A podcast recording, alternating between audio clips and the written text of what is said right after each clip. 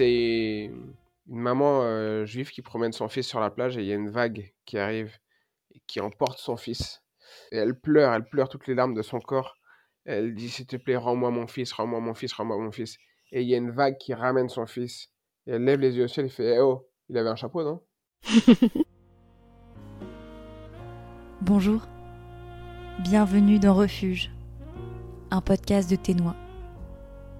Ici Julia Lasserie, et comme tous les 15 jours, je vous retrouve pour explorer les refuges qui ont marqué l'histoire juive et ceux qui façonnent notre époque. Refuges métaphoriques ou bien tangibles, je vous amène à la rencontre de celles et ceux qui les bâtissent ou les habitent pour tenter de saisir ce qu'ils disent de notre façon d'habiter le monde et de le réparer. Pour ce nouvel et dernier épisode, je vous amène dans un refuge que l'on connaît tous, qui fait du bien et qui a une place importante dans la culture juive, j'ai nommé l'humour. Pour en parler aujourd'hui, je reçois celui que vous avez peut-être reconnu, Haroun. Bonjour. Bonjour.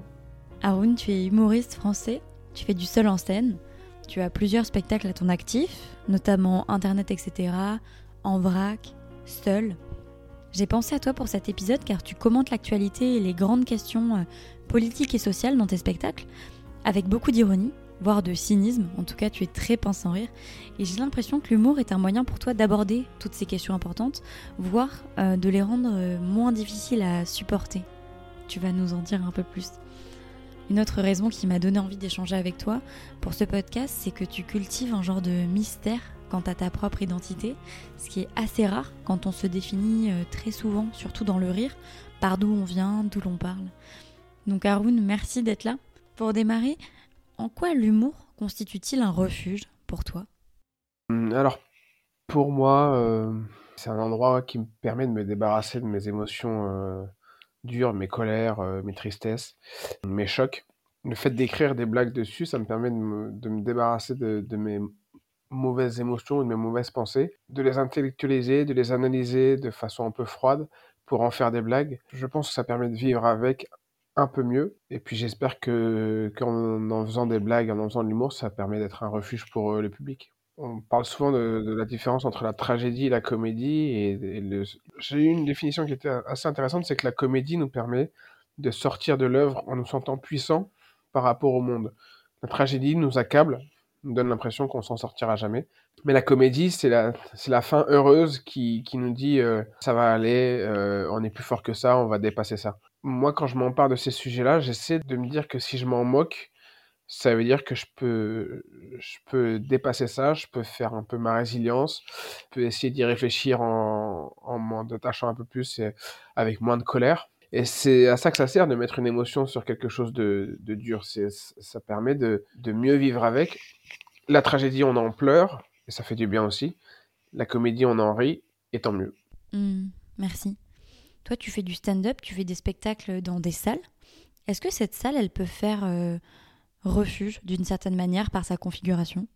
Oui, tout à fait. C'est même très important parce que nous, on a la lumière qui nous éclaire et on capte cette lumière comme si on prenait la responsabilité de ce qu'on était en train de dire. Donc le public se, détache de cette responsabilité. Ça, protège le public. Et nous, en plus, on a la lumière qui nous arrive sur scène, donc on voit pas ce qui se passe dans la salle. Même si on voit le public, de toute façon, c'est une masse. Euh, on n'a pas le temps de regarder vraiment individuellement les gens ce qui fait qu'on on peut quelque part se débarrasser d'un jugement qu'on a quand on est face à face. Et je pense que c'est libérateur. Et il y a un comportement de public qui n'est pas celui de la somme des individus. Le public devient un public comme une espèce de, monstre informe qui peut être très dur, qui peut être euh, très gentil, qui peut être euh, à la fois euh, bienveillant et méchant. Et on crée une relation spéciale. Mais les gens qui viennent et qui, qui, s'insèrent dans un public se débarrassent entre guillemets de leur personne et deviennent des anonymes qui participent à une œuvre. Et en ça, je trouve que la salle noire, le théâtre, permet une grande liberté, notamment parce qu'elle protège aussi euh, quelque part nos personnes, nos visages, nos caractères,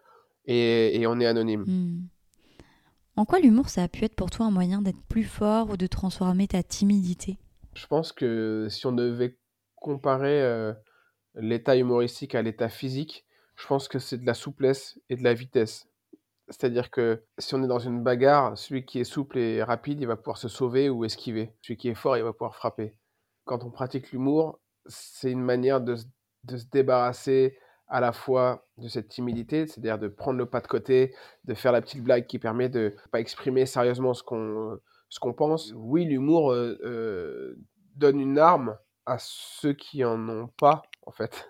Et je dirais que c'est l'art de l'évitement, c'est l'art de, de la souplesse intellectuelle pour pouvoir ne pas être confronté à la, à la dureté d'une analyse ou à la dureté d'une pensée. Et dire ses pensées avec humour, ça permet de les faire passer, mais sans violence. Et, et comme je le dis dans, dans, le premier spectacle, je dis au pire, si jamais on nous reproche quelque chose, on peut dire je rigole. Quand, quand tu es fort, tu assumes tes idées, tu assumes tes pensées. Et quand tu es faible, tu les assumes moins bien parce que tu as peur de te faire casser la gueule. Donc tu dis, bah, c'est qu'une blague. Donc toi, tu es humoriste depuis plusieurs années et tu as lancé Pasquinade, un site de diffusion de contenu humoristique pour mettre en valeur des artistes.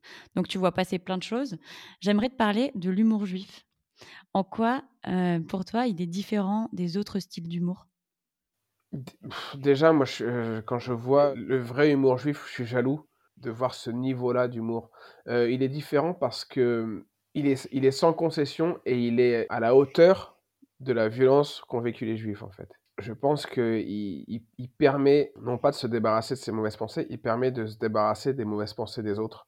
C'est-à-dire que il devance qu'on va penser de moi en disant je suis au courant, je sais que tu penses de moi. Il est, il est aussi très très puissant pour parler des névroses de l'humain. Il y a une permission de parler de tout ce qui nous accable et de, de traiter tout ce qui nous accable en en riant et en en riant de façon euh, très dur aussi, c'est-à-dire qu'il n'y a, pas de concession avec ce qui nous accable, il n'y a pas de concession avec soi-même. J'ai lu des œuvres euh, d'auteurs juifs qui m'ont fait énormément rire, et quand j'ai vu ce qu'ils se permettaient de dire sur à la fois leur communauté, sur eux-mêmes, sur leurs croyances, etc., ça m'a aussi ouvert l'esprit sur ce que je pouvais m'autoriser à dire, parce que quand je voyais ça, je me disais, bah, en fait, il n'y a, pas de, y a pas de limite en fait, il n'y a pas de limite à l'humour et je pense que l'humour juif ne s'en fixe pas. Hmm. L'humour juif ne se fixe pas de limite, c'est intéressant. Est-ce que tu peux nous citer des, des, textes ou des auteurs, des humoristes qui t'ont marqué personnellement?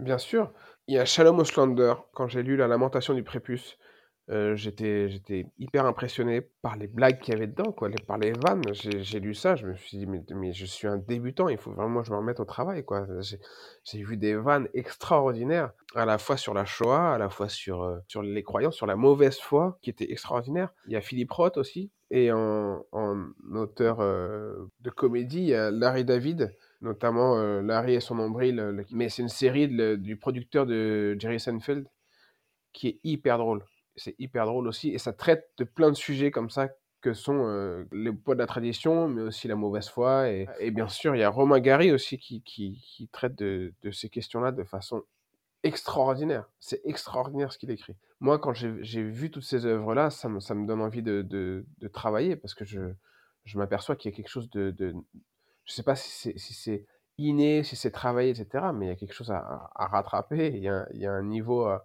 à avoir pour espérer atteindre ces œuvres-là, mais c'est vraiment super. Est-ce que tu penses que c'est le procédé de l'autodérision qui apporte cette force? Tu disais que l'humour était à ce niveau-là parce que justement le peuple juif avait vécu de très grosses souffrances. Est-ce que tu penses que l'autodérision agit comme un refuge? Oui, moi je pense que. Ben, c'est ce que je disais tout à l'heure, c'était que la comédie nous permet de nous, nous débarrasser de ce qui nous accable, là où la tragédie nous, nous, force à vivre avec. Peut-être qu'il y, a une vision euh, chrétienne qui est plus celle de la tragédie et de se débarrasser de tout ça avec, grâce à la tragédie, grâce à la dramaturgie. C'est absolument pas un jugement, de valeur, c'est des chemins qu'on choisit selon ce dont on a besoin dans la vie. Mais et je, pense que peut-être que le peuple juif a, trouvé euh, là-dedans quelque chose de puissant et c'est puissant. Et je dirais même qu'il y a des parallèles à faire avec d'autres euh, d'autres peuples qui, qui, qui, ont souffert aussi. Ce serait intéressant de, de se poser ces questions-là, de savoir comment comment c'est traité. Je sais que quand, j'étais allé en Afrique, j'avais vu aussi ce, ce genre d'humour sur sa condition, etc. Mmh. Comme les Noirs se sont appropriés des mots dépréciatifs qu'on leur adressait comme Negro, etc., on s'empare de ce qui nous, ce qu'on nous envoie, ce, qu'on nous, ce qui nous fait souffrir et on le retourne grâce à l'humour. C'est de l'ordre de, de, de, prévoir avant qu'on me tape. Mais c'est un peu le rapport à l'esquive aussi. C'est un peu ce, ce, rapport à la souplesse, c'est-à-dire que je j'évite le coup, j'évite la, violence parce que je sais déjà ce que tu vas ce que tu vas dire de moi ou ce que tu vas penser de moi. Le parallèle que, que, que je t'avais fait, c'était le parallèle avec le film 8 euh, Mile. attention, spoiler, lors du clash final, Eminem s'auto-clash. Il se fait tout un enchaînement où il se vanne lui-même, il, il, décrit sa vie, et il termine par maintenant dis-moi ce que je sais pas déjà. Et l'autre, il a plus rien à dire parce qu'il avait préparé toutes ses vannes sur lui, sauf qu'il vient de les sortir. Et il y a un truc comme ça, il y a, ce, côté, ce côté je, crée une carapace en connaissant déjà mes défauts et en te les disant, ce qui fait que tu n'as plus de prise sur moi en fait. C'est comme si je venais de mettre du savon ou, de l'huile et tu, tu peux plus m'attraper. quoi. Je suis sûre qu'à ce moment du podcast, tous les auditeurs ont envie d'entendre une blague juive. Est-ce que tu peux nous raconter une blague que tu aimes? Il y, a une femme, c'est une femme en, Israël qui, a vraiment des problèmes d'argent et elle écrit à, à, Dieu pour lui dire est-ce que tu pourrais pas m'envoyer euh, pourrais m'envoyer 2000 shekels s'il te plaît? Parce que vraiment après je te jure je prierai je ferai toutes les tout, tout, tout ce qu'il y a de bien à faire et tout pour la religion machin. Euh, envoie-moi juste 2000 shekels ça me rendrait service. Elle envoie ça par la poste elle met elle écrit euh, pour le ciel sur, par, la poste. ça tombe à la poste, et la poste, ils voient ça, ils disent pour le ciel, il n'y a pas, d'adresse pour ça. ils ouvrent, ils voient la lettre. Et donc, ils se disent, bon, les gars, on va se cotiser. Elle, c'est une femme qui a des, problèmes d'argent. On va se cotiser, on va essayer de récolter de l'argent, et ils arrivent à récolter 1800 shekels. ok? Et ils mettent les 1800 shekels dans l'enveloppe, ils lui renvoient. Elle, elle l'ouvre, elle voit 1800 shekels, elle réécrit, elle dit merci beaucoup pour euh, l'argent que tu m'as donné, mais fais attention parce qu'à la poste, ils m'ont volé 200 shekels. Très bon. ils exagèrent, ces juifs. Euh, et après, il y avait il y a une blague dans le livre de Shalom Oslander qui est ouf. C'est euh, à un moment, il, il, est à la synagogue, il doit, il doit lire euh, la Torah. Il n'a pas du tout envie de ça, ça, ça, l'emmerde. Il est tout jeune, il est tout petit. Il doit avoir, je sais pas, 12 ans.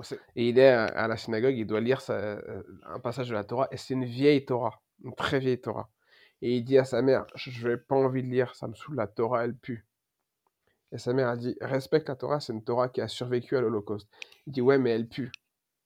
Et sa mère a dit, j'aurais bien aimé voir ta tête et ton odeur si tu avais survécu à l'Holocauste. Merci. Donc ma prochaine question, c'est sur ton refuge à toi. C'est quoi ton refuge, Haroun? Euh, Moi, c'est la, philosophie pour plusieurs raisons. D'abord parce que ça arrive parfois qu'on soit pas inspiré pour écrire. Et quand on n'est pas inspiré, faut lire. C'est Stephen King qui dit ça. Il dit quand tu pas inspiré, lis, et quand tu es inspiré, écris. Quand je lis la philosophie, je trouve des idées. Ça, ça me fait beaucoup gamberger. Mais c'est aussi parce que j'ai l'impression qu'il y a des solutions à tout, toutes les questions ou les souffrances qu'on peut, qu'on peut avoir pour aider à les surmonter, aider à à vivre avec. C'est hyper fort. Ça traite de tout, en fait, la philosophie. Il y a de la philosophie sur absolument tous les domaines. Et même si on lit des philosophes qui sont pas du tout dans notre, enfin, en lien avec notre manière de vivre, euh, qui sont euh, chrétiens, musulmans, juifs, euh, complètement athées, qui, ce, ce, sont des mathématiciens, des politologues, etc., il y a toujours quelque chose de bien à apprendre. Il y a toujours des questions qui ont été posées pour essayer de transmettre quelque chose d'universel aux gens. Et je le mets beaucoup en lien avec l'humour d'ailleurs, parce qu'il y, a un côté universel qu'on recherche aussi, le fait de faire rire qui que ce soit, quelle que soit notre culture, notre milieu social, etc. Franchement, parfois, même une seule phrase de philo euh, avant de dormir ou en se levant, etc., ça peut, ça peut nous faire une semaine à réfléchir. Et, euh, mais voilà, je trouve que la philosophie, on, on la transmet pas assez ou pas assez bien, mais je pense qu'on devrait le faire beaucoup plus parce que ça aide vraiment à vivre.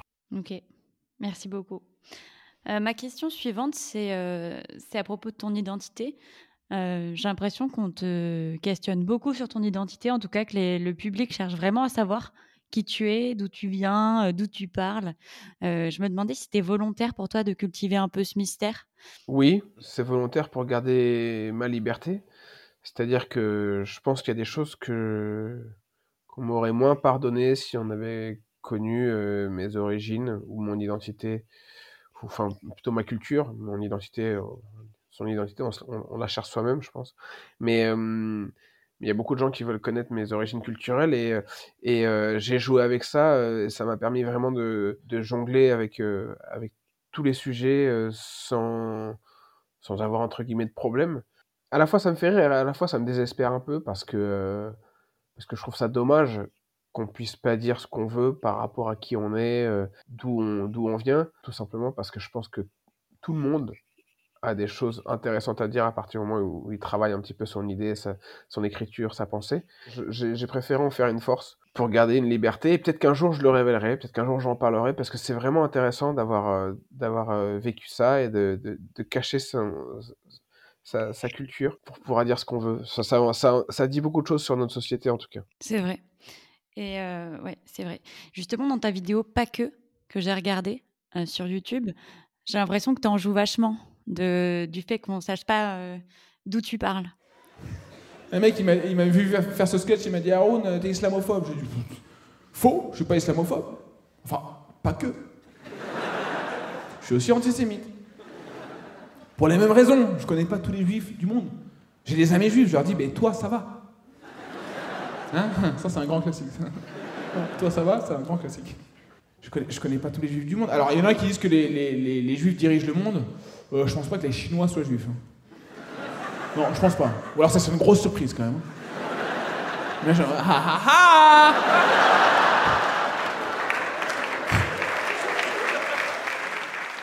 Oui, oui, ah oui, complètement, complètement. Et, oui, en fait, c'est une vidéo qui part d'une expérience que j'ai eue sur, euh, sur une radio où je me suis retrouvé face à un mec d'extrême droite qui qui m'a parlé de sujets dont, dont, je, ne sais pas parler. En fait, il m'a parlé du voile. Je lui ai simplement dit, c'est pas à moi d'en parler. Je suis mal placé. Je suis pas une femme. Je suis pas voilée. Je sais même pas quelle est la genèse euh, du port du voile. Voilà, je suis pas théologien, etc.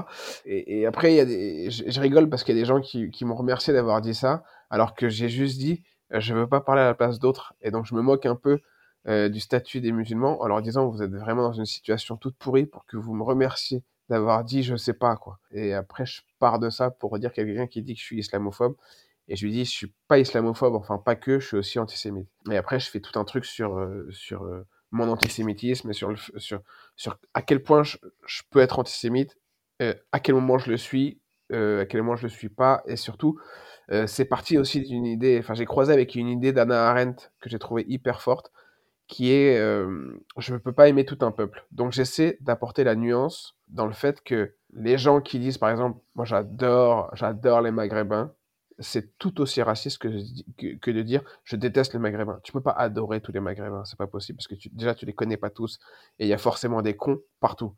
Et c'est important de le savoir, c'est important de le dire justement pour, pour continuer à, à, discuter, à, à, se dire que personne n'est parfait, aucun peuple n'est parfait. Et donc ça m'a inspiré tout ça pour apporter de la nuance. Et c'est vrai que les gens discutent sur est-ce que mes origines, mes origines sont musulmanes, Maghreb, euh, Moyen-Orient euh, ou euh, juives, Moyen-Orient, etc.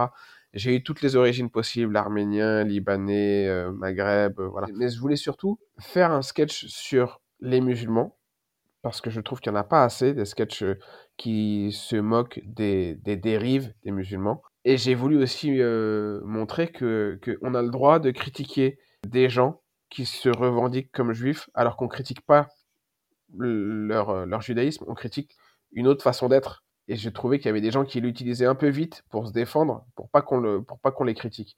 Et je trouve que c'est pas du tout sain en fait. Je trouve ça pas du tout sain. C'est un peu comme le mec qui dit ouais la prof elle m'a mis zéro parce qu'elle est raciste. Ouais, c'est des maths quoi. Tu vois donc euh, donc euh, à un moment il n'y a pas de jugement de il y a pas de jugement. Ce sont des maths et t'as as, juste ou t'as pas juste quoi. Et Anna Arendt m'a beaucoup aidé là-dessus enfin m'a beaucoup aidé. Ces lectures m'ont beaucoup aidé parce que de son point de, de son point de départ, la façon dont elle a, elle a critiqué sa propre communauté, j'ai trouvé ça, je trouve ça hyper sain et je trouve que ça devrait être un, un, modèle beaucoup plus euh, étudié, beaucoup plus cité. Et c'est là où ça rejoint ce que je te disais tout à l'heure, c'est que la philosophie m'aide beaucoup à trouver de l'inspiration et, à trouver des angles qui n'ont pas encore été traités. Mmh.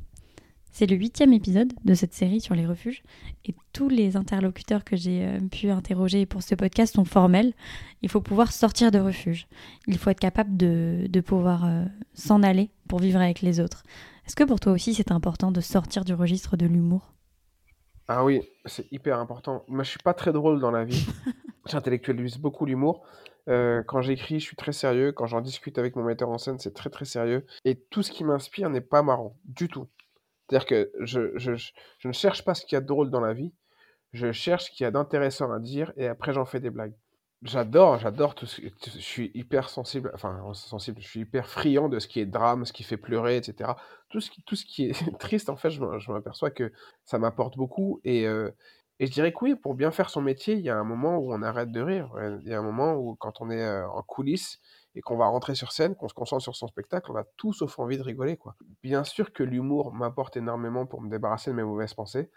Quelque part, je vais aussi un peu les chercher, ces mauvaises pensées et, j'essaie de les formuler, j'essaie de les, les cristalliser ou les concrétiser pour pouvoir ensuite les transformer en humour. Mais avant tout, il y a quelque chose qui est de l'ordre de l'analyse froide, quelque part un peu scientifique, un peu philosophique, de je regarde un sujet, je le dissèque avant de pouvoir en faire des blagues.